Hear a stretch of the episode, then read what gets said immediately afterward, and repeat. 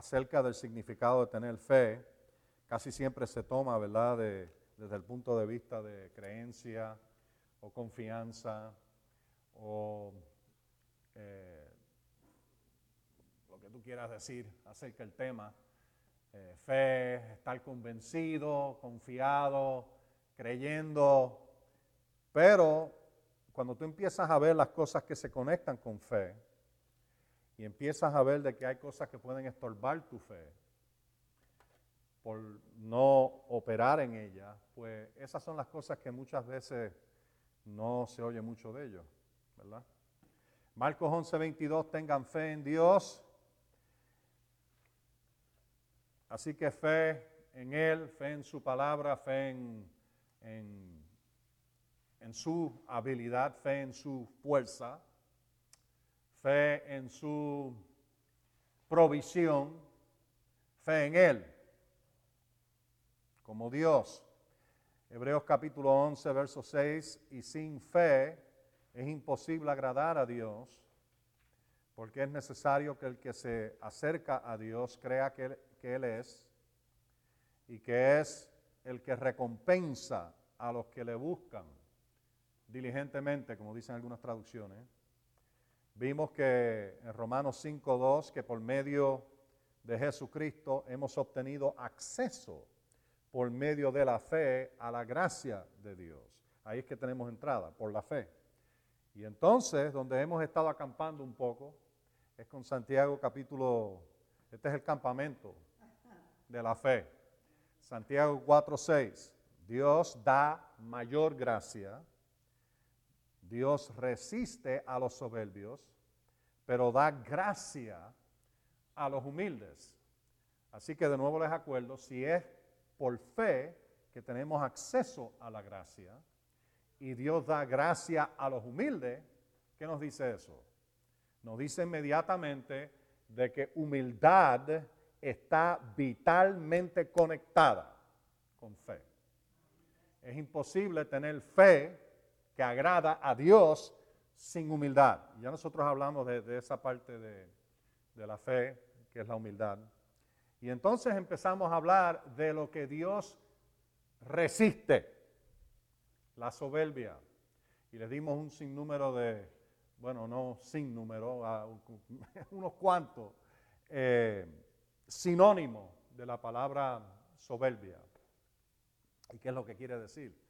Y rapidito déjame mencionártelo para que estemos todos pensando igual, porque Dios resiste, Dios rechaza, Dios se opone, Dios se para en pie de guerra en contra de la soberbia. Eso es lo que quiere decir esa palabra, resiste. ¿Ok? Así que nosotros no queremos ser de los que Dios resiste, nosotros queremos ser de los que Dios ministra su gracia y tenemos acceso por, por medio de la fe a esa gracia mientras estemos actuando y viviendo en humildad. La soberbia te saca fuera de la fe. Es más, déjame decirlo de esta manera, es imposible estar en soberbia o la altanería, el orgullo, eh, y a la misma vez estar en fe. No puedes hacerlo. Vas a estar en uno o en el otro, pero no en los dos. Porque la soberbia cancela la fe. Porque Dios la resiste. Dios la rechaza. No estás en la fe que puede agradar a Dios. Estás en la soberbia que está fuera de gracia y está fuera de Dios. Y se supone que tengamos fe en Dios. El que recompensa a los que diligentemente le buscan. Amén. Ok. Así que hemos estado viendo esto porque lo opuesto a humillarse es la soberbia que Dios resiste. Y hemos tenido que hablar de esto. Y, para rapidito acordarle, déjame darle la lista de los sinónimos de soberbia. Ok, nada más le voy a dar la lista, no voy a dar la explicación, ya lo dimos la semana pasada. Y es importante, esa enseñanza es tan importante volver atrás y oír eso de tiempo en tiempo, refrescarte, pero no solamente eso, sino para chequearte, darte un check-up, un check-up. Tú hay personas que todos los años se dan un check-up y van al médico. Bueno, pues aquí tienes palabra de Dios para darte un check-up Todos los años. Mírate a ti mismo. Ok, esto es lo que dice la palabra de Dios. Vamos a darnos un check-up. Vamos a ver dónde estamos en esto.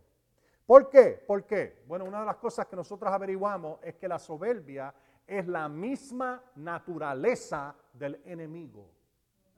Eso es lo que, lo que él proyecta y es más que cualquier otra cosa.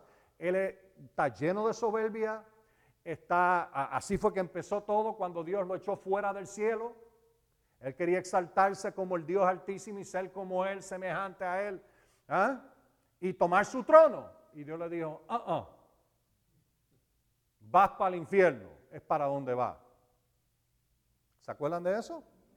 Bueno, hablamos de eso y es importante entender de que es, eso es lo más que el diablo usa en este planeta.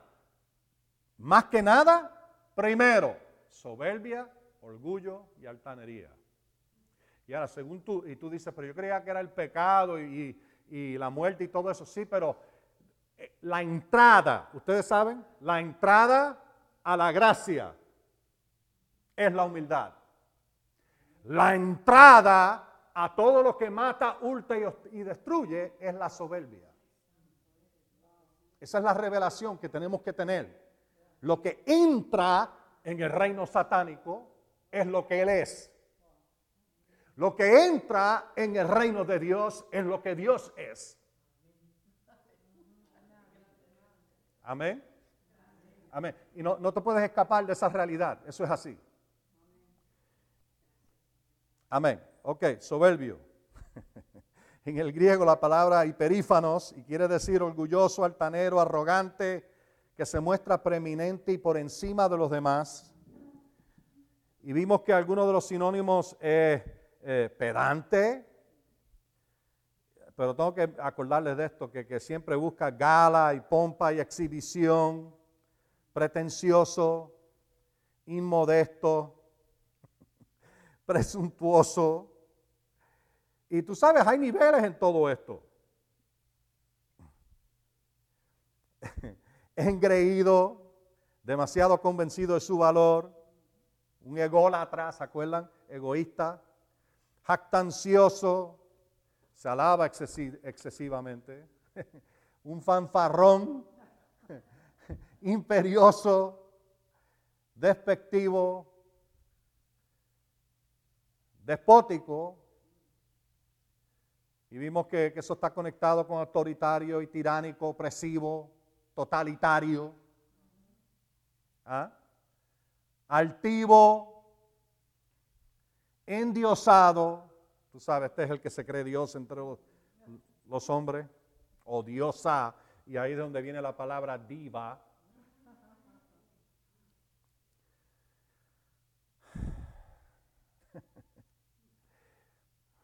Donde eh, tienen aires de sublimidad y superioridad y y esplendidez y grandiosidad y que son intocables y que las leyes no la aplican vanidoso, presumido, ese es el que está encopetado, el de alto copete. Entonces el presumido, el hinchado. Una de las definiciones de la palabra eh, soberbia es hinchado, inflado como una rana. ¿Ustedes se acuerdan que yo hablamos de eso? ¿Ah? La cabeza tan grande que se rasca acá afuera porque tú sabes, carga con, ese, ese aire de superioridad y grandeza y gloria. Y ahí nosotros estuvimos hablando de, de, todo eso. Y ahora, hoy, vamos al libro de Segunda Crónica. Y aquí vamos a empezar a darle más duro a esto. ¿Ok? Si tú crees que le dimos duro el domingo pasado. ¿Y, por qué? ¿Por qué? ¿Por qué? Mira, tú tienes que estar pendiente. Esto, esto, es una, esto es una víbora. La soberbia es una víbora. Y personas que viven en eso es como vivir con una víbora en la cama. ¿Ok? Oye que te lo digo. ¿Ok? El orgullo, la altanería, eso es una culebra venenosa. Es la naturaleza del diablo. Segunda Crónica 26. Aquí vamos a empezar a ver algunas cosas interesantes. Vamos, eh, si vuelves atrás aquí, al verso 5, está hablando de Usías, el rey de Judá, tremendo rey. Verso 5, se propuso buscar a Dios en los días de Zacarías, entendido en las visiones de Dios. Y en el, segunda crónica 26, 5. Ok, se, se propuso buscar a Dios, apunta eso, se propuso buscar a Dios. Ahora, ¿qué fue lo que nosotros vimos en Hebreos 11:6? ¿Ah? Es imposible agradar a Dios sin fe, pero aquel que se acerca a Él tiene que creer que Él es y que es el que recompensa a los que le buscan diligentemente. Se propuso buscar a Dios en los días de Zacarías tendido en las visiones de Dios y en el tiempo en que buscó al Señor, Dios lo prosperó. Todo el tiempo que él estuvo buscando a Dios, prosperidad. ¿Tú me quieres decir a mí que tú puedes buscar a Dios y que prosperidad puede ser uno de esos efecto de buscar a Dios? Sí. Yo no lo dije, lo dice la palabra. Y yo lo estoy repitiendo. Pero yo no fui el que inventé el tema de prosperidad. Dios fue el que lo inventó. Amén. Y ahora si tú empiezas a, leer aquí, vas a ver que él combatió contra los filisteos. En el verso 7, eh, eso es el verso 6, verso 7, Dios le ayudó. Y entonces comienza a hablar de todo lo que Dios lo ayudó a hacer. Edificó torres, estableció ciudades eh, y, fue tan extraordinario su, eh, su victoria y, y su, lo que Dios le dio de sabiduría, de que hasta se inventaron máquinas para batallar en contra de los enemigos. Estoy hablando, tú sabes, como catapulta. Y entonces también una máquina en particular para lanzar flecha. Nunca habían visto nada como eso en la tierra. Y ahora Dios le da el entendimiento y empieza a hacer grandes cosas. Grandes cosas son edificadas. Se está fortaleciendo. Grandes riquezas están viniendo hacia Él.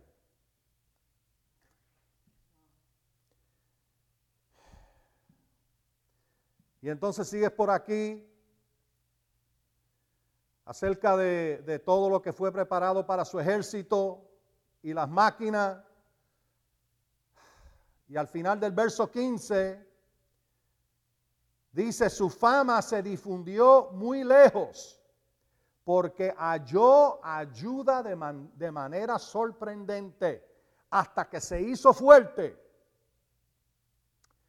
Ahora mira el verso 16. Eh, Cuando Usías se hizo fuerte, su corazón se enalteció para corromperse. Hmm. Él actuó con infidelidad contra el Señor su Dios. Y entonces mira lo que le hace. Pero antes que eso, llegó a fuerza Llegó a, lugares que otros reyes no habían llegado.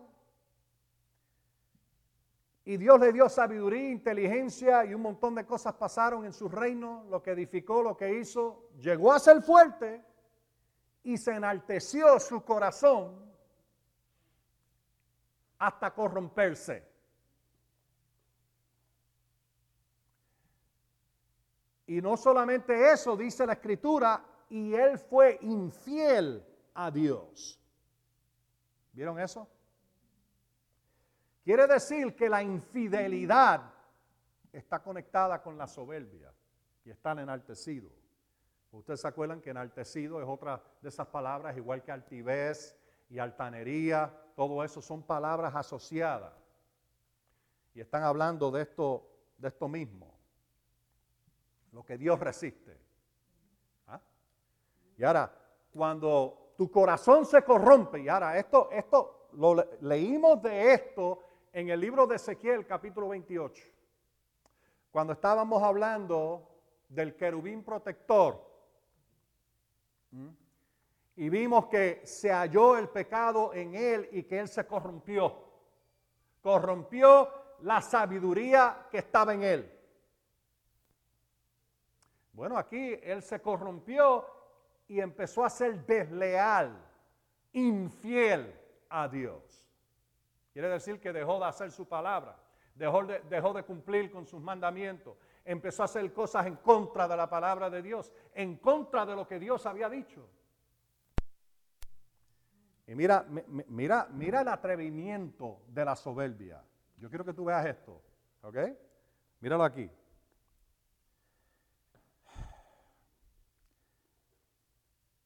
Él actuó con infidelidad contra el Señor su Dios y entró en la casa del Señor para quemar incienso en el altar de incienso. Ahora, tú dices, bueno, él era rey, me imagino que él podía... No, habían reglas y leyes y mandamientos que establecían que solamente el sacerdote podía hacer eso. Y él estaba tan lleno de soberbia que él dijo, yo lo voy a hacer.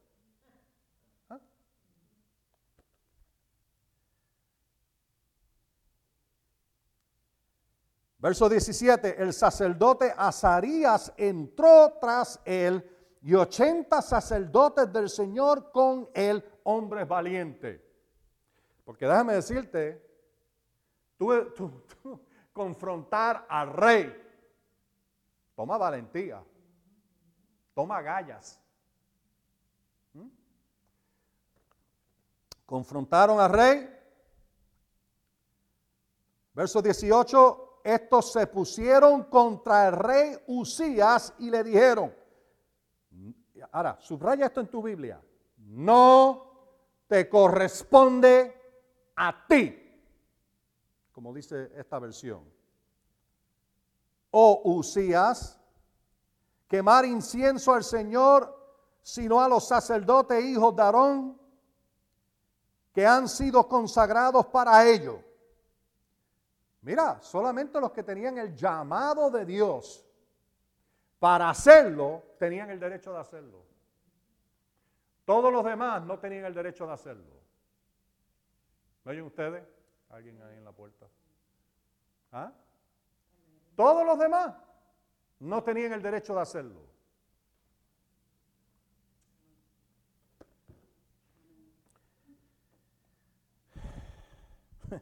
Y mira lo que le dicen. Le dice, sal del santuario. Mira, lo votaron. Le dijeron, vete de aquí. ¿Tú te imaginas hablarle al rey? Estamos hablando el rey de una nación que había sido exaltado, de que su fama había corrido por, naciones, todas las naciones alrededor. Eh, tenía un ejército grandísimo, con gran poder y gran efectividad. Y le están diciendo, sal fuera al rey esto no te corresponde a ti. Has actuado mal. Sal del santuario porque has actuado mal. Esto no te servirá de gloria delante del Señor Dios. Pero Usías, quien tenía en su mano un incensario para quemar incienso, se llenó de ira. Mala cosa hacer cuando estás enfrentado y confrontado por los ungidos. Y al airarse contra los sacerdotes, brotó, brotó lepra en su frente. En presencia de los sacerdotes en la casa del Señor, junto al altar de incienso. El sumo sacerdote Azaría, pues entonces lo, lo hizo rápidamente salir. Pero quería que tuvieras esto. Porque la altanería de Usías fue creer que él podía hacer aquello eh, que solo los sacerdotes podían ofrecer en el templo. Esa fue, eh, eh, esa fue su, su rebeldía y su infidelidad. Ahora, basado en estos versos, escúchame, ¿qué podemos decir de la arrogancia? Apúntalo. Número uno. Arrogancia te mueve a hacer aquello que no debes y viola los mandamientos de Dios. Como ya les dije, había mandamientos ya en sitio. ¿Quiénes son los que tenían el derecho de entrar con el incienso en el templo? ¿Mm? Él violó esos mandamientos. Solo los sacerdotes podían hacerlo. Número dos, la arrogancia te hace creer que puedes hacer lo que te dé la gana. Cuando quiera. Que no habrá consecuencias por las malas acciones. Mira, esa es una actitud que tú oyes en todas partes, hoy en día. Especialmente hoy con, con televisión y películas y redes sociales y todo eso, lo oyes por todas partes. La actitud de que yo pueda hacer las cosas a mi manera, mi regla, y que no voy a tener consecuencias. Una actitud de estar sin leyes ni reglas. No me aplican a mí. Bueno, ya tú ves lo que pasó con Usías. Dios quitó de su presencia y es verdad lo que estaba pasando. Fue entregado a su enemigo y le brotó lepra en la frente. Déjame mostrarte algo más. Libro de Hechos capítulo 12. Este es el libro de Hechos capítulo 12. Yo te mencioné esta situación en la, creo que fue en la última o en la enseñanza antes de esa, una de las enseñanzas. Te mencioné esta situación con Herodes. Verso 20. Dice que Herodes estaba, bueno, vamos a ir al verso 21 para acortarlo un poco. En un día señalado, Herodes vestido de sus vestiduras reales. Estaba estudiando esto y algunos de ustedes han oído de Flavio Josefo. Flavio Josefo era, no, eso no es un nombre puertorriqueño, este era uno de los más reconocidos historiadores del primer siglo. ¿Ok? Y Flavio Josefo habla de este mismo incidente.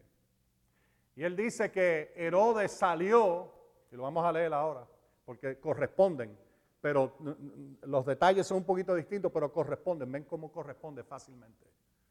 Dice que él salió con sus vestidos real, pero lo que, lo que la escritura no nos dice es que él dice de que estaba tejido con plata. Y salió, y cuando él salió, su vestido resplandecía de la luz del sol.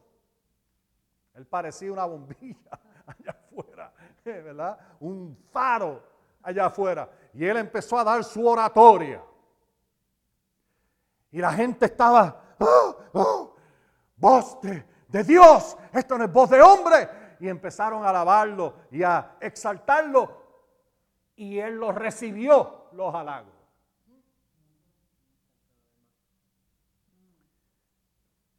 Y la escritura dice de que algo le pasó, pero Josefo dice que instantáneamente ahí le dieron dolores fuertísimos en el estómago y tuvo que irse y cinco días más tarde cayó muerto. La escritura aquí dice que él dio su oratoria. ¿ah? Y empezaron a decir voz de hombre y no, voz de Dios y no de hombre. Él recibió los halagos. Un ángel vino y lo tocó y fue consumido de gusano. Soberbia. tratar de hacer lo mismo que hizo en Isaías 14 cuando vemos que habla de, oh lucero de la mañana, y dice que, que eh, eh, dice aquel, yo levantaré mi trono sobre el trono de Dios y exaltaré y seré como el Dios altísimo. Y Dios dijo, no, yo te echo fuera. Y yo le dije a ustedes que en el libro Apocalipsis capítulo 12, vemos como el gran dragón arranca con una tercera parte de las estrellas del cielo. Y Miguel viene y lo derrota y lo echa fuera del cielo con sus ángeles. Lo echa fuera. ¿Ah? ¿Están aquí todos ustedes? Ok. Él recibió este hombre, pero ve lo que tú no sabes es esto. Si vuelves atrás ahí en el capítulo 2, probablemente lo sabes si lo has estudiado. Y es el hecho de que Herodes, este Herodes en particular, este no era Herodes el grande, este era uno de sus descendientes. Y este Herodes Agripa eh, perseguía los cristianos, estaba maltratándolo, puso a muerte a Jacobo, que era uno de los líderes de la iglesia en Jerusalén. ¿Se acuerdan? ¿Ah? Lo puso a muerte a filo de espada. Y entonces, como vio que eso le agradó tanto a ciertas personas, él dijo, pues vamos a buscarnos a Pedro también. Y cogió a Pedro y lo tiró en, en la y la iglesia se puso a orar por Pedro día y noche, dice ahí la escritura. Ahí es cuando cosas empiezan a, moverse. Cuando la iglesia empieza a orar. Dino estaban orando por Pedro, por la liberación de Pedro. ¿Tú sabes lo que Dios hizo? Envió a su ángel y Pedro estaba amarrado con cadenas entre medio de soldados y tenía 16 soldados cuidándolo. Y vino el ángel y él está ahí entre medio de esos dos soldados envuelto en cadenas, sin embargo estaba durmiendo con, con tan feliz, no estaba preocupado, estaba durmiendo tan bien que él tuvo que venir y darle una patada. Mira, despierta. Dice que la azotó en el lado para que se despertara. Se despertó y lo mira y ve la gloria de Dios, pero pensaba que, que era un sueño. Y el ángel le dice, levántate y vámonos. Y él se levanta y las cadenas se caen de él. Los soldados se quedaron ahí, ni se dieron cuenta. Salió y las puertas de la prisión abrieron sin nadie tocarla. un acto milagroso. Fue desatado. Salió a la calle, a la casa, ya ustedes pueden leer el resto de la historia. Los 16 soldados Herodes los, mandó a matar. Así que esto era un, asesino, un homicida, perseguía a la iglesia, estaba haciendo daño en contra de los creyentes y la iglesia estaba orando día y noche. Y parece que aquí, en esta historia, donde él recibe el halago y piensa que él es Dios entre los hombres, endiosado, lleno de soberbia y altanería, fue como el colmo. Hasta ahí llega, nene. Hasta ahí llega. Y hasta ahí llegó.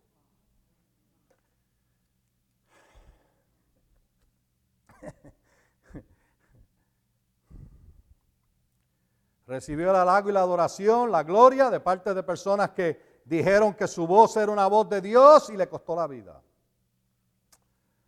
Ok, número 3, basado en estos versos de Segunda Crónica 26, 15, 16, 17, ¿qué podemos decir acerca de la arrogancia? Número 3, te hace pensar que eres más o que tienes más derecho que el que realmente tienes. ¿Notaron eso con él? En inglés se usa una palabra que, que es esta, entitlement. El diccionario dice que especialmente piensa que especialmente lo merece, se le debe, que es su derecho, que tiene privilegio especial.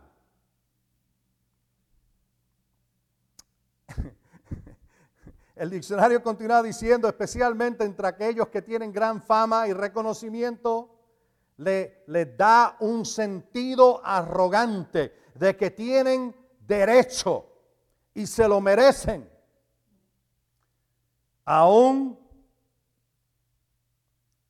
las que otros no merecen o no merecen. Se sienten privilegiados. ¿Están aquí? Número cuatro, la arrogancia está basada en mentiras y cree mentiras. Él pensaba que tenía el derecho de entrar. Yo soy rey. ¿Qué? Yo no tengo el derecho a ofrecer incienso.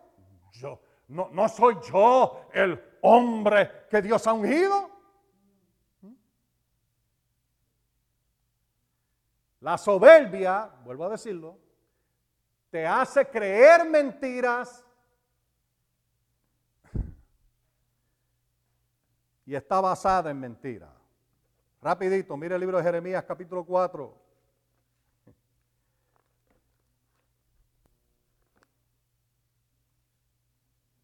Jeremías capítulo 4, eh, perdón, yo dije 4, no, 49, perdona. Eh, yo creo que es bastante distante de 4. Pero por eso, gracias a Dios por las notas, podemos verificar. Amén. ¿Estás buscándolo está? Ok, búscalo. Jeremías 49. Solamente la, la primera frase el terror que inspiras y la soberbia de tu corazón te han engañado. ¿Ven eso? ¿No te dije el verso? 16. Perdón. 49 y 16, la primera parte. La soberbia de tu corazón te ha engañado. Vas a encontrar lo mismo, y apunta a esta porque es un poquito difícil encontrar el libro. Y no, no quiero perder el tiempo ahora, pero Abdías capítulo 1 y el verso 3, Abdías. Dice que la soberbia de tu corazón te ha engañado. Bueno, si soberbia lleva a personas al engaño, entonces humildad es protección contra el engaño. ¿Me oyen ustedes?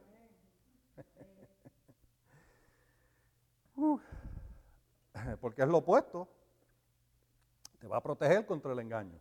La soberbia cree mentiras acerca de sí mismo. Mírate esto en el libro Apocalipsis capítulo 3. Vamos a ver bastantes versos, así que apunta. Vamos a ver cuántos versos podemos meter en una hora. Vamos a ver lo que el Señor nos permite hacer. Eh, Apocalipsis 3, y mientras ustedes están recibiendo, yo sigo ministrando. Cuando ustedes apaguen, yo digo, ok, llegamos al final, vámonos para casa. Amén. Así que no se apaguen. Queremos sacar esto, queremos que esto llegue. Verso 17, hablándole a la iglesia en la Odisea. Óyete esto. Oye lo que ellos estaban diciendo. Ahora, ellos tenían un serio problema estaban viviendo una vida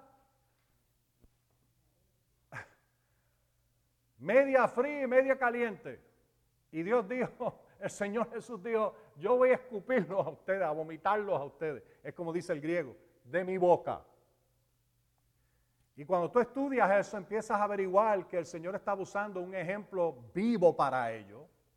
Porque Odisea quedaba en el mismo medio de dos fuentes de agua una de las ciudades hacia el oeste o el este, uno de los lados, tenía estanque caliente. Y entonces la otra ciudad, al otro lado de la Odisea, tenía estanque frío. Y entonces hicieron canal de ambas ciudades para llegar a la Odisea. Y cuando el agua llegaba a la Odisea, siempre estaba tibia. Nunca llegaba ni fría ni caliente. Y el Señor le dice, tú no eres ni frío ni caliente, por tanto te voy a vomitar. Es una, una enseñanza de que estaban ahí jugando con las cosas de Dios, no estaban muy en serio estaban ahí y el Señor dijo, no, eso no es lo que yo quiero, yo quiero que ustedes estén calientitos. Amén. Y mira lo que ellos estaban diciendo. Ahora, oye esto. Ahora, cuando tú lees esto, tú dices, pero ven acá, no se supone que nosotros hablemos positivo y hablemos en fe. Pero tienes que entender lo que estaba pasando aquí. Esta gente no estaba viviendo correctamente y sanamente delante de Dios. Y nota algo bien sobresaliente de la forma que estaban diciendo las cosas. Estaban pareciendo que estaban haciendo una declaración de fe. Verso 17, ya que tú dices, soy, esto es lo que el Señor dice, esto, esto es lo que ustedes están diciendo, soy rico.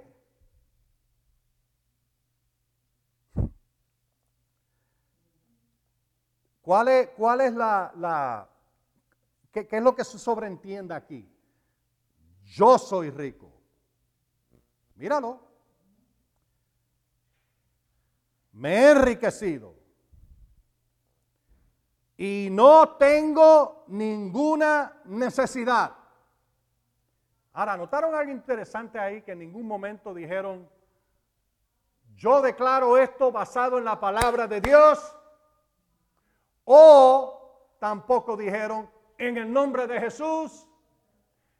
Ellos estaban diciendo, yo no tengo necesidad de nada, en vez de decir, Jehová es mi pastor, nada me faltará. No es yo todo lo puedo hacer, es yo todo lo puedo hacer por medio de Cristo Jesús que me fortalece. ¿Entienden? Ellos estaban todo en yo puedo. No en todo es posible, no. Todo es posible para aquel que cree, pero la escritura dice, todo es posible con Dios. Es a través de Él, es a través de su palabra, es a través de su espíritu. ¿Ah? ¿Lo están viendo? ¿Eh? Y, ahora, ellos, ellos eh, tú los oías hablar y parecía que tenían una declaración fuerte de fe. No, e, era soberbia ¿Ven la diferencia? Quería decirte eso, porque tú, es, mejor que es mejor que yo no oiga a ninguno de ustedes decir, ah, yo estoy sano. Te voy a reprender en el nombre de Jesús. A menos que tú digas, no, Cristo llevó mis enfermedades y Él sufrió mis dolores y por cuyas heridas, por sus heridas, yo fui sanado. Eso se basa en la escritura, eso se basa en lo que él, él hizo no en lo que tú estás diciendo que tiene, ni sin mencionarlo a Él. Oh, qué rico. Qué bueno está esto. Mm, mm, mm, y mira lo que el Señor le dice. Me he enriquecido, no tengo ninguna necesidad. Eso es lo que ellos están diciendo. Y no sabes que tú eres desgraciado, miserable, pobre, ciego y desnudo. Yo te aconsejo que compres de, eh, oro refinado de mí, él dice, por el fuego. Comprar de él no es con dinero, es recibir, es oír. Si vuelves al libro de Isaías 55, vas a decir compra, pero sin dinero. Amén. Hello, ¿estás aquí? En otras palabras, él está diciendo, compra de mí. Y, y si lees ahí el contexto en Isaías 55, vas a encontrar que él está diciendo, oye atentamente, obedéceme, haz lo que te digo. Esa es la forma que compramos sin dinero.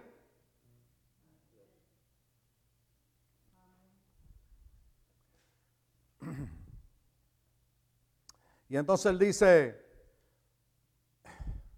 y vestiduras blancas para que te vista y no se descubra, descubra la vergüenza de tu desnudez y colirio para ungir tus ojos para que veas, porque estaban ciegos y no lo sabían. Estaban, estaban desnudos y no lo sabían. Espiritualmente, ¿qué son estas vestiduras blancas? Aquello, lo puedes leer en el libro de Apocalipsis, dos cosas. Aquellos que son lavados en la sangre de Cristo y que hacen los mandamientos de Dios. Esos son los que tienen la vestidura limpia, blanca.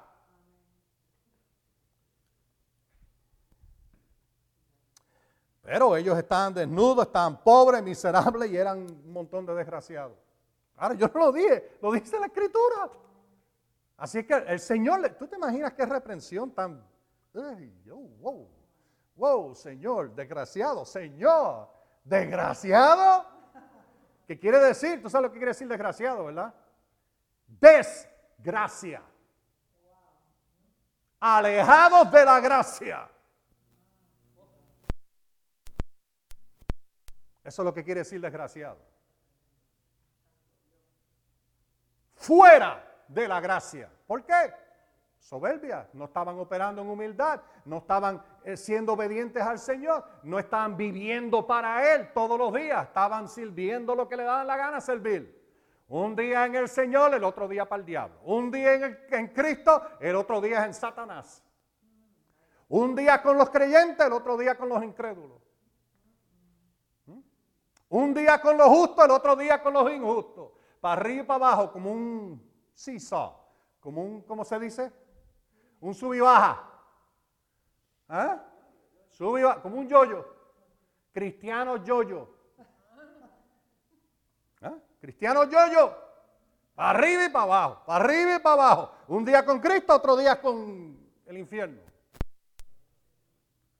Amén. No podemos ser así. ok, eso es lo que hace la soberbia. La arrogancia está basada en mentiras, en mentiras, cree mentiras acerca de sí mismo. Número 5, la soberbia te hace tratar de ejercer un oficio que no te pertenece. Tomar el lugar de otro. Oh, ¿cuántas escrituras no hay sobre esto? ¿Se acuerdan lo que dijeron los sacerdotes?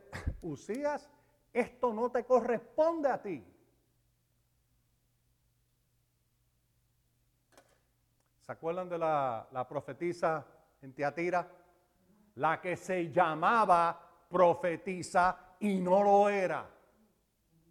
La escritura te habla de apóstoles falsos se llaman apóstoles, pero no lo son.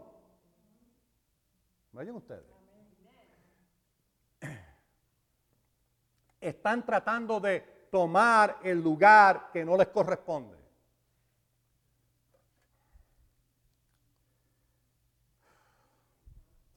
No era su derecho. Tomando un llamado que no le corresponde. Número seis, te hace creer que fue tu poder y tu habilidad que lo proveyó, que te liberó, que te ayudó. Una de las cosas más interesantes de, la soberbia es, la, mira personas cuando están en altanería, orgullo y soberbia, y tú tratas de ayudarlo, se ofenden. Ah, no, no, no, no, no, yo necesito ayuda. Estos son los que nunca leen el libro de instrucciones. Piensan que ya lo saben todo. ¿Ah? Hasta que tienen que montar la bicicleta. Y algo bien interesante que yo averigüé, la bicicleta sin el la cadena no funciona vas a estar ahí dándole vueltas al leso y no, vas para ningún lado. ¿ah? Sigue las instrucciones. Yo te he dado este ejemplo antes, pero te lo voy a dar de nuevo porque es tan importante, hermano, eh, entender este punto. Eh, ¿Cuántos de ustedes han comprado cosas en, en IKEA? Ustedes saben que tú compras lo que sea. Casi todo viene desarmado. Y viene con instrucciones. No empieces en la parte de atrás del libro. Tienes que empezar en la parte del frente y seguir los números. Número uno. Ok. toma dos, estas dos piezas, júntalas de esta manera y entonces puedes ir al número dos, porque si no, no conecta. Y si tratas de pasarle por encima uno de esos pasos, te vas a quedar con pedazos que te sobran. ¿Mm? Bueno, así hay muchas personas, no quieren seguir las instrucciones. Lee, mírame, lee las instrucciones. Vamos a decirlo de nuevo. Lee las instrucciones. Va, pero yo sé cómo funciona este equipo. Lee las instrucciones. Para eso están ahí. ¿Tú creaste ese equipo? No. Otro lo creó. Ellos saben de lo que está. Lee las instrucciones. Mira a la persona al lado y dile, lee las instrucciones. Ah, dilo de nuevo. Lee las instrucciones. Ay, Dios mío. Ah. Los otros días nosotros compramos un ¿cómo se dice? Un barbecue. De eso, portátil, que uno se lo puede llevar en, el carro y este y lo otro, bien, bien, bien nice. Con unas ruedas y todo.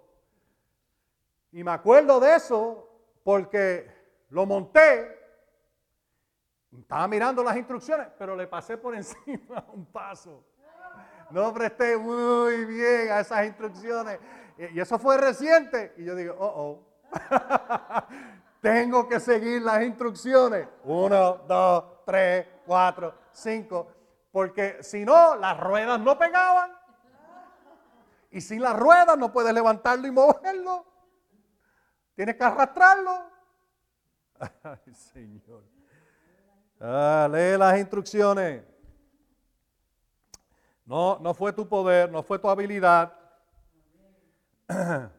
Y hay tantas escrituras que hablan sobre esto pero luego ponte a leer Deuteronomio capítulo 8, el capítulo entero, y vas a encontrar que el pueblo de Israel, Dios le dice, ahora, cuando ustedes lleguen a la tierra nueva y hayan comido y se han dado tremenda altera, y cuando eh, eh, se le han multiplicado las vacas y, los, y todos estos animales, los rebaños se han multiplicado y han crecido todas sus... Eh, ha entrado oro y plata a tus manos. No te olvides del Señor tu Dios para guardar todos sus mandamientos. No te olvides. Porque olvidarse del Señor tu Dios es la soberbia. Y por eso es que lleva a no hacer los mandamientos. Pero entonces él continúa ahí y, dice, no llegues al lugar donde dice, verso 17, si quieres verlo. Verso 17 dice, que fue y pienses que fue tu habilidad, tu poder que hizo todas estas cosas para ti. Sino acuérdate de Jehová tu Dios, el que te da el poder para hacer la riqueza, para establecer su pacto en la tierra. Ahí es donde está el problema. Personas se olvidan de que no es su habilidad, que Dios está haciendo algo con ellos. Y hay muchas escrituras que pudiéramos ver ahí. Pero mírate ahora, ya que estás en segunda crónica todavía, ¿verdad? ¿O no? ¿Ya te fuiste hace rato? ¿Hace rato? Ok, segunda crónica, capítulo 32. Estuvimos hablando de Estuvimos hablando de Usías, el rey de Judá, ¿verdad que sí? Ahora, en Segunda Crónica 32 vamos a hablar de Ezequías. Y algunas veces hasta yo los he confundido. Ezequías y Usías, y digo una historia que era de Ezequías, pero en verdad lo digo que fue Usías, y digo, eh, no, aquí puedes ver la diferencia de, entre ellos. Segunda Crónicas capítulo 32. Óyete esto. La soberbia, la altanería te hace ser ingrato.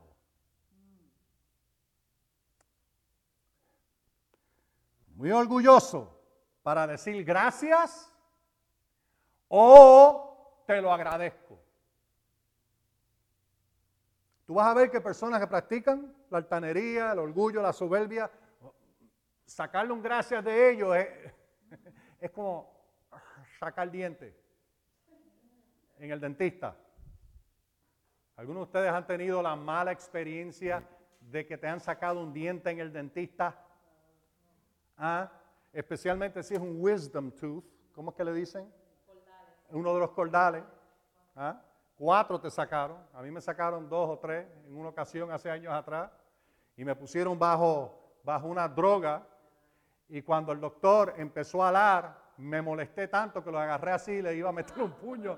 Y él empezó a gritar, no, no, no, no. no, no, no, me dé, no me dé. Ay, Señor, pero yo estaba, tú sabes, porque te, dan unas drogas que, que sales de ti. y, entonces me está, y, y él casi se tuvo que parar encima de mi pecho, tú sabes, con un crowbar, ¿cómo se dice un crowbar? no, tú sabes, una, una barra de esas que, que, que, son largas que lo usan para levantar, eh, eh, eh, tú los ves, los hombres estos que trabajan para The Water, los acueductos y eso, que vienen y tienen una vara de, de hierro con una curva, entonces van para quitar la tapa de, de los alcantarillados, ¿ah? que, que, es de metal sólido, un crowbar. Okay, un crowbar. Pues él casi se tuvo que trepar en mi pecho con un crowbar para sacarme esos dientes.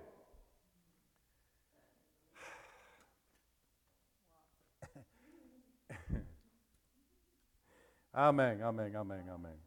Y no tengo la más mínima idea por qué dije eso. Ok, ok. Bueno, te voy a decir por qué, porque al final del día Tú sabes, yo tuve que decirle a él, gracias. ¿Mm? Gracias. Te lo agradezco. Te lo agradezco. Gracias. Así me sentí. Te lo agradezco, gracias. Pero tuve que darle las gracias. Porque estaba en un dolor terrible. Bueno, mira aquí en, el capítulo 30, ya, ya lo encontraste, ¿verdad? Segunda Crónicas 32. ¿Lo encontraste? Verso 25. Oh, boy. Oh, esto, esto es tan, tan extraordinario todo esto aquí. Por favor, léete este capítulo 32 entero después, especialmente desde el verso 9 en adelante. Y aquí en el verso 24, en aquellos días Ezequías cayó enfermo de muerte y oró al Señor. Él le respondió y le dio una señal milagrosa.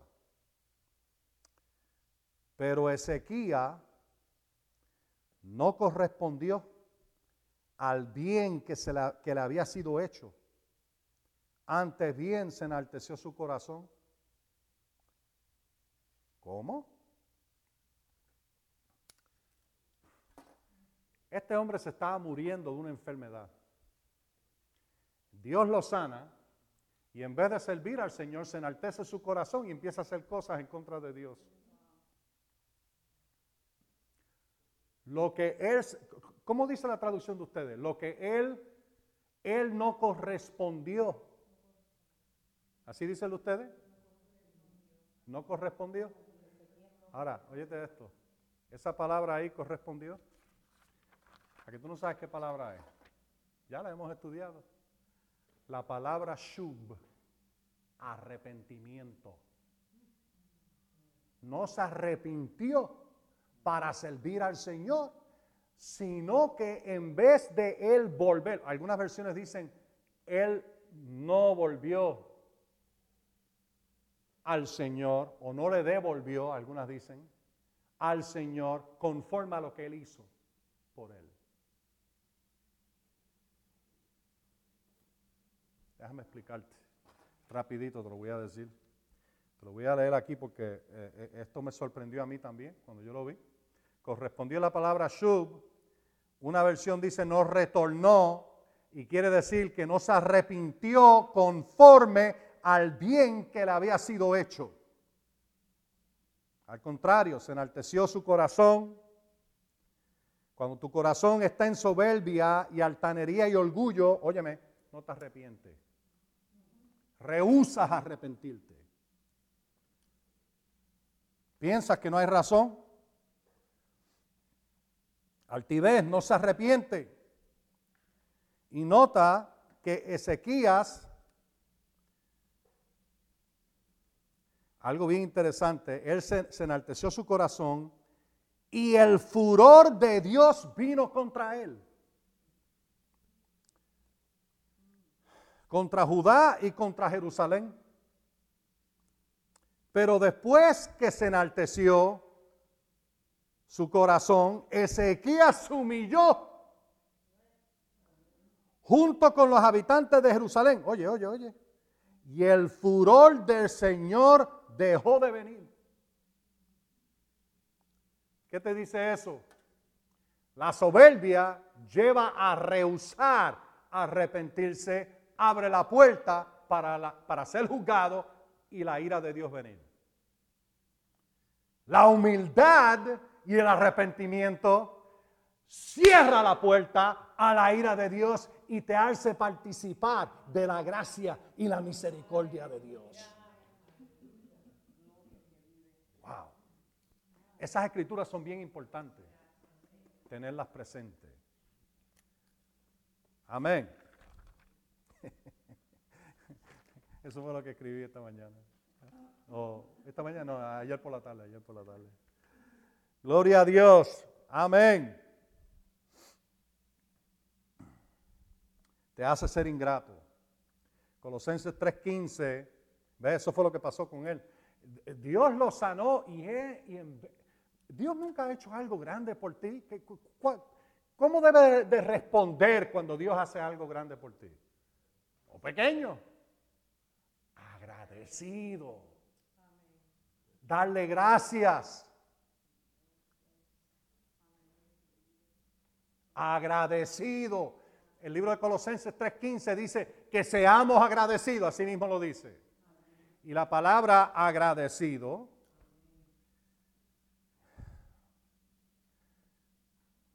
Yo creo que todos entendemos eso, ¿verdad?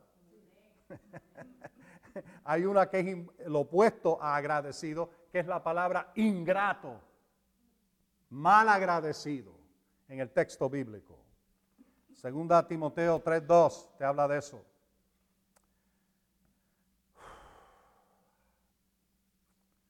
Muy orgulloso para decir gracias, para decir te lo agradezco, Señor, te agradezco lo que has hecho por mí, gracias te doy. ¿Notaste? No correspondió, no se arrepintió conforme al bien que le fue hecho. Dios le hizo sanidad. Mira, es como esto, óyeme, óyeme. Vamos a decir, tienes un problema con tu pie y no puedes caminar muy bien. Vienes a la iglesia, el Señor te sana el pie y dice, uy, qué bueno, voy a poder ir al baile esta noche. No te arrepentiste conforme al bien que fue hecho. Oh, aleluya. Ahora el pie lo tengo bueno, ahora puedo salir con la novia a hacer de las mías, tú sabes. ¿Me, entienden lo que estoy diciendo? No ¿Qué es lo que Pablo dijo acerca de su ministerio? He enseñado a los gentiles, a los judíos que se arrepientan y que hagan frutos dignos de ese arrepentimiento. ¿De qué está hablando? Lo mismo. Corresponder al arrepentimiento según el bien que Dios te ha hecho. Yo no sé ¿tú te has puesto a pensar lo que Dios ha hecho por ti? Que, ya tú no vas para el infierno. Oh, man, that's big. Eso es grande. que ya yo no. Oh, wow. Wow, wow, wow, wow. Que ya yo no voy para el infierno. Ya yo no voy a tener mi parte en, en el lago de fuego. Voy a tener mi parte con Cristo y con el Señor por la eternidad en el cielo, donde no va a haber más muerte ni más maldición donde va a haber luz perpetua. ¿Ah? Y no, no hay necesidad de sol, porque el Señor es el sol. No digo el sol físico, sino que Él es como el resplandor del sol. La gloria de Dios brilla más que un sol. Cuando Jesús se le apareció a Juan en la isla de Patmos, ¿ah?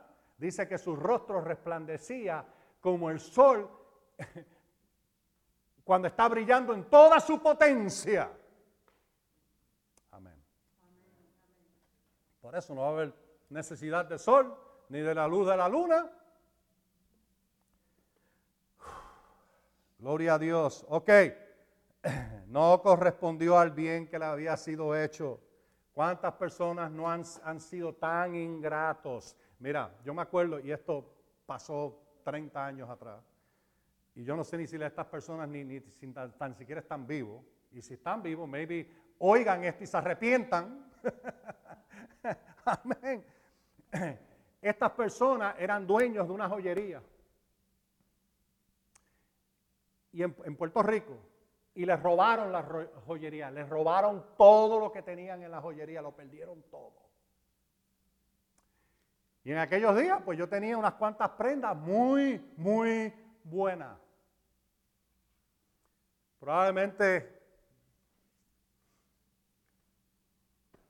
no sé, como 25 mil, 30 mil dólares en prendas en aquellos días, o más, más, más, mucho más, mucho más. 50 mil. Y el Señor me lo puso en el corazón a mí. Saca todas esas prendas y quiero que se las deje a ellos. Para que empiecen su negocio de nuevo. Ahora, es posible que tú nunca me hayas oído decir esto, porque no es algo que yo he vociferado ni le he dicho a todo el mundo y no lo, no lo predico generalmente, pero cae aquí como. Como guante. Y tú puedes creerme que recibieron las prendas y estas eran personas que eran parte de la congregación. Y yo creo que no se tardó ni dos semanas. Y se fueron de la iglesia y empezaron a hablar pestes de la iglesia. Pestes. Horrible. Y yo decía, ¿cómo es posible? Todo lo que malagradecido, ingrato. ¿Mm? Y empezaron a hablar cosas horribles del ministerio después que le ayudamos a montar el negocio de nuevo. No correspondieron al bien que se les hizo. Ahora, ¿alguno de ustedes le ha pasado eso antes? Oye, oye, a mí me ha pasado que, yo hasta ayudado a personas con una compra y a los pocos días averigua que están hablando mal de ti. ¿Pero qué es eso? Son ingratos. Y eso es parte de la naturaleza del enemigo, ser ingrato. Y, y ahí puedo seguir dándote ejemplo tras ejemplo. Algunos buenos que fueron muy agradecidos. Yo sé de unos hermanos ahora, ahora mismo, ahora mismo, el día de hoy. Hasta el día de hoy envían sus diezmos y ofrendas. Después que yo dejé de ser pastor de ellos, hace 30 años atrás. Envían su diezmo y ofrenda aquí, a este ministerio. Por el correo porque aman al Señor y están por, así es que yo lo pone, por siempre agradecido a recibir la palabra de Dios y la unción del Espíritu y las cosas que Dios ha puesto en nuestra vida, vinieron por causa de lo que Dios dijo por tu boca. Y nosotros siempre seremos agradecidos. Mira, hay que aprender a ser agradecido.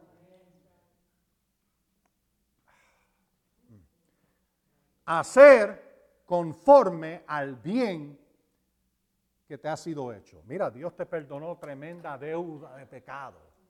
Aquí voy a seguir un momentito más. Dios te perdonó a ti tremenda deuda de pecado.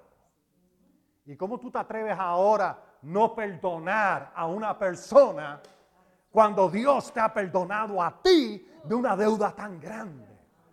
¿Es esto Biblia? Mateo capítulo 18, Jesús dio esa parábola. Y él dijo que había un gran hombre, un gran rey. Tenía un siervo que le debía un montón, un reguerete le debía. Millones, en nuestros días serían millones y millones de dólares. Y el rey dijo, cuando fue delante de él para, tú sabes, arreglar cuentas, el rey dijo, vendan todo lo que él tiene y sus hijos y todas sus propiedades y métanlo en el calabozo hasta que pueda pagar. Que no tiene sentido, ¿cómo va a pagar si está en el calabozo? Pero de eso es otra, otra, otra historia, porque el mundo no tiene sentido muchas veces.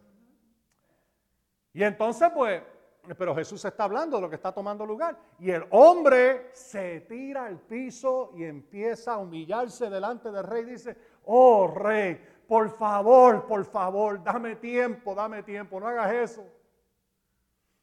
Y el rey lo escuchó, tuvo misericordia de él y fue tan grande la misericordia que le perdonó su deuda. Y él sale y se encuentra uno que le debía 200 pesos. Más o menos. Una diferencia entre millones y 200. Y dijo, bueno, vamos a vender todo lo que tú tienes para que puedas pagarme esto. Y él dijo, oh, por favor, lo mismo. Le dijo lo mismo a él que él le había dicho al rey y fue perdonado. ¿Mm? y él dijo, no, tú me debes. Lo metió en el calabozo y no quiso perdonarlo. La historia de lo que pasó regresó al rey. Volvió al rey. El rey lo oyó y el rey lo trae y le dice, siervo malvado. Tú me debías todo aquello y yo te perdoné la deuda y ahora aquel que te debe ese chispito, tú no estás dispuesto a perdonarlo. ¿Tú sabes lo que pasó? Sus pecados fueron recordados. Su maldad fue recordada. Y, entonces Jesús dice, así mismo hará, y, fue entregado a los verdugos, dice la escritura. en realidad los atormentadores, los que iban a atormentarlo. Y dice la escritura, así mismo hará mi Padre Celestial con ustedes si ustedes no perdonan de todo corazón. ¿Por qué? Dios nos ha perdonado la deuda máxima, máxima, máxima. Una deuda tan grande. Jamás, jamás podemos ser malagradecidos con Él. Jamás. Y cuando uno es mal agradecido, es cuando tú empiezas a violar sus mandamientos, empiezas a hacer lo que te dé la gana, no quieres seguir la, voluntad de Dios, no quieres hacer su llamado, no quieres hacer las cosas de Dios, quieres hacer las cosas como te dé la gana. ¿Ah? Eso es ser malagradecido. Dedicación debe ser tan sencillo. Consagración debe ser tan fácil. ¿Por qué? ¿Por qué yo me consagro? ¿Por qué? ¿Por qué? ¿Por qué? ¿Por qué? porque soy agradecido a Dios. Lo que Él ha hecho por mí es tan grande y tan bueno. Él es tan, tan lleno de misericordia. ¿Cómo yo voy a poder hacer algo en contra de mi Dios? Eso es lo que dijo Josué. Perdón, José. ¿Se acuerdan? En Egipto, la esposa de Potifar quería tener sexo con él. Y tú sabes lo que él dijo. ¿Cómo yo puedo hacer algo así en contra de mi Dios? y echó a correr. Por eso que Pablo dijo, huye la fornicación, huye, huyelo. En Puerto Rico le decíamos los tiempos de antes, échale fleet. Tú sabes que es eh, bug spray, ¿verdad? échale fleet. Ahí no voy. Ah, ah. ¿Por qué? Agradecido a mi Dios. Agradecido a mi Dios. Y lo último, no, hay dos más. Número, número ocho, la altanería te hace rechazar la corrección y la reprensión. No quieres oírlo. Demasiado orgulloso para aceptarse el corregido. Ay, Señor. Ay, Padre Santo. No, no voy a usar ese ejemplo. no voy a usar ese ejemplo porque, eh, bueno, no puedo. Ok, pero Apocalipsis, Apocalipsis capítulo 3, no, porque es que hay personas que todavía están vivas en este mundo y no necesito decir cosas que después salen al aire y piensen, mira, está hablando de nosotros. No, yo no quiero que eso pase nunca. En toda honestidad. Pero el capítulo 3, verso 19, ¿te acuerdas de la Odisea? La iglesia de la Odisea, que hablamos de ella hace un ratito, ¿te acuerdas de ella? ¿Ah? Iglesia de la Odisea. Hello, ¿están ahí? ¿Sí? Ajá, amén. Ok, mira el verso 19, lo que él le dice.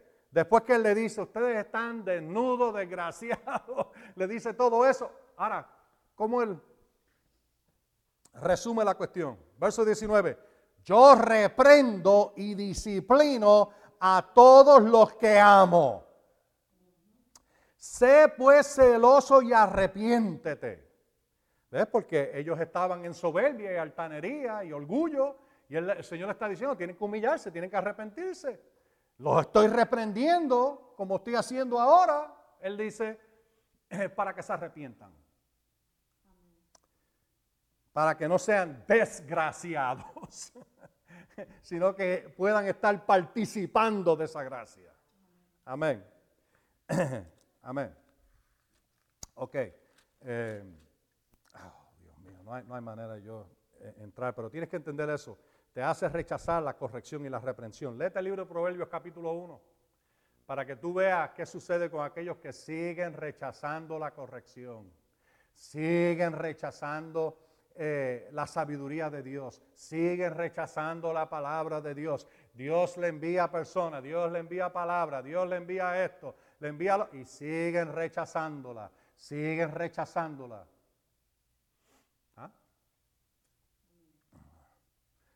Especialmente si tú tienes a un familiar que no es creyente ¿ah? y sigues rechazando las cosas, no dejes de orar por ellos. Ora por ellos, porque cuando yo estaba perdido, más perdido que el diablo. ¿Ok? En mi carro.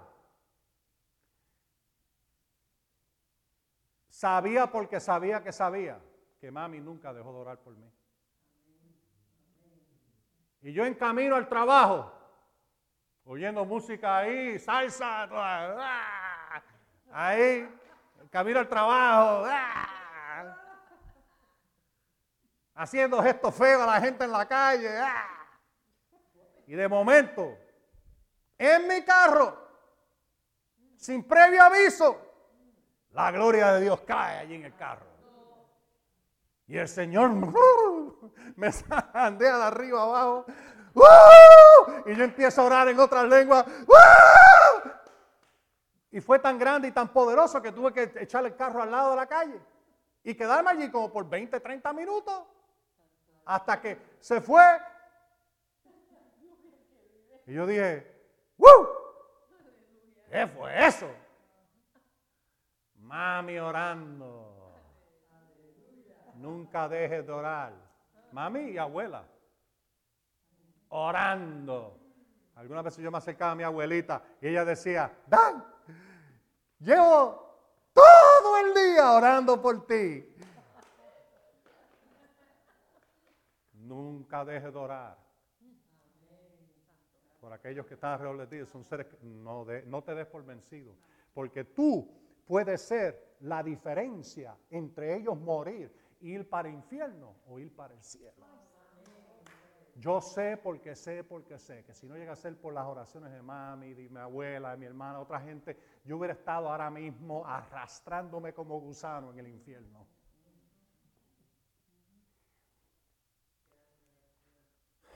Pero la misericordia de Dios. Tú te imaginas, yo estaba en, en, New York, un amigo mío había venido después rico y no tenía lugar donde vivir, yo lo dejé que se quedara conmigo en casa. Y una noche, tú sabes, ya yo había llegado al trabajo, estaba sentado arriba, tú sabes, ahí ah, viendo televisión. Y él llega a la calle. Y tan pronto entra por la puerta, yo olí de que se había estado fumando pasto, marihuana. Y él viene y se para así en el medio con, un coat bien grande. Él es bastante grande y se para así en el medio. Me dice, Dan. Yo no miro a él, yo digo, ¿qué le pasa a este? Podía oler, se olía el, el alcohol encima. Así de, de borracho estaba. Y él dijo, Dan,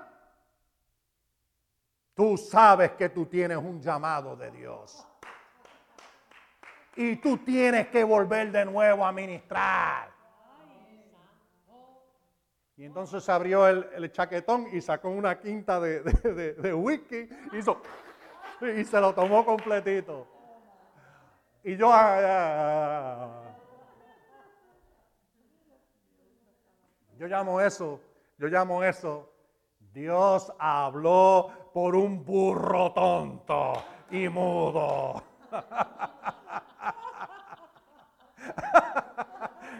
y no fue la primera vez. antes de yo ni tan siquiera conocer al Señor en el 1974. Esto, es inverosímil. Y si mi tío está oyendo esto, no le va a gustar que yo mencione todo esto, pero es verdad. 1973, perdón. Y esto era cerca de las Navidades. Y nosotros trabajamos todos juntos en una compañía que de, mi tío en aquel tiempo. Y terminamos y sacamos dos botellas de ron. Y empezamos a darle para abajo al ron. Ah, teníamos tremenda borrachera. Y de momento mi tío para y me mira. Y, yo ya rápido reconocía que algo estaba pasando, no sabía qué, aquel tiempo yo no sabía qué. La segunda vez que pasó, yo lo reconocí. Esta vez viene y para y me mira. Dios como testigo, mi tío todavía sigue con vida. Él puede testificar que esto es verdad. Él para en el mismo medio de la borrachera y dice, Dan, tú tienes que entregar tu vida a Cristo. Dios tiene un llamado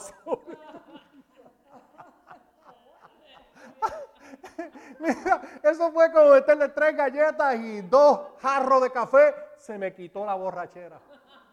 Inmediatamente, instantáneamente se fue. Y yo dije, wow, yo trabajé tan fuerte para emborracharme y aquí se ha ido por completo. El primer burro mudo me habló.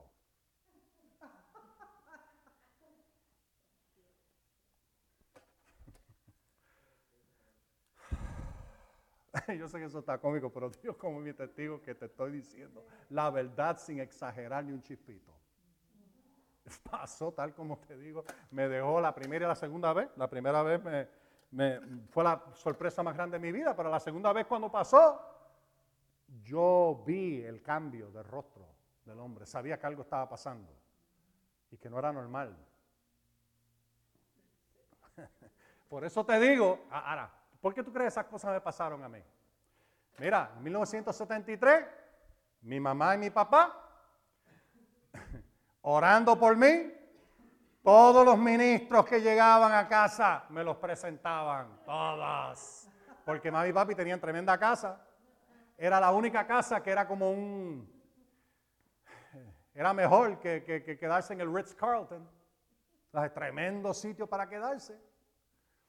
Y entonces, cuando venían a, la ciudad, el pastor siempre los enviaba a casa de ellos, porque era el mejor sitio en, el pueblo para quedarse.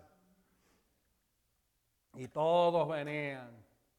Y uno de los últimos que vino, que yo me acuerde, yo creo que vinieron otros también, pero este fue uno de los últimos, fue el hermano Derek Prince. Y Derek Prince estaba en casa allí comiendo con, mi mamá y mi papá en la mesa de la... era la, mesa en la, cocina, tú sabes, una mesa que estaba al lado de la cocina, una cocina bien grande. Y entonces eh, yo entro calladito, tú sabes, para tratar de sacar un poquito de agua de la nevera. Y oigo a mi papá que dice, dice así, Dan. Y yo, Ven acá, hay alguien aquí, yo quiero que tú conozcas. Entonces, pues yo voy a...